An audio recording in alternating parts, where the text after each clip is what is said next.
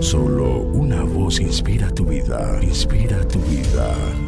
Una voz de los cielos, con el pastor Juan Carlos Mayorga. Bienvenidos.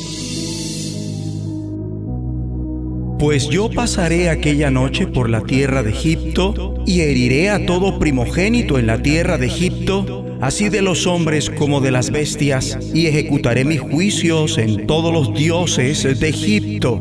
Yo Jehová. Éxodo 12, 12. No hay como el Dios de Israel.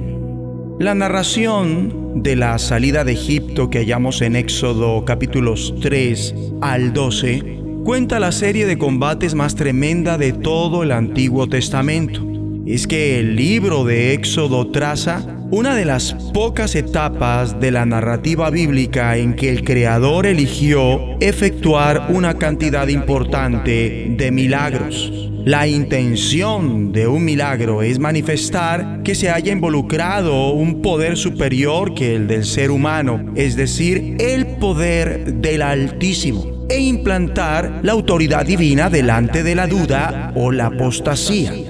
En Éxodo hallamos distintos tipos de milagros que bien pueden ser clasificados, y entiéndase por milagros evidencias del poder del Creador, bien por medio de fuerzas que ya había instituido en el universo, bien actuando personalmente y alterando el curso de la naturaleza.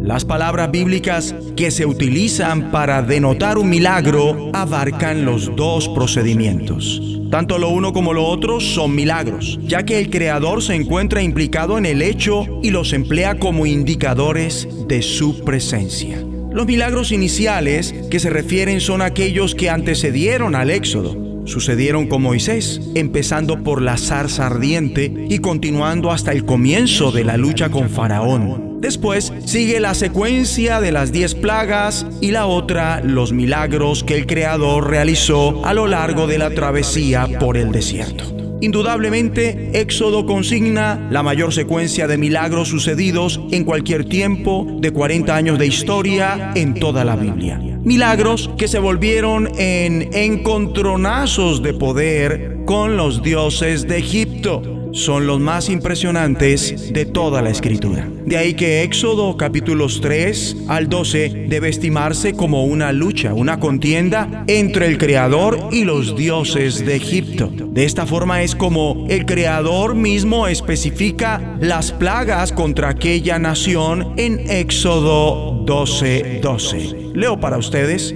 pues yo pasaré aquella noche por la tierra de Egipto y heriré a todo primogénito en la tierra de Egipto, así de los hombres como de las bestias, y ejecutaré mis juicios en todos los dioses de Egipto.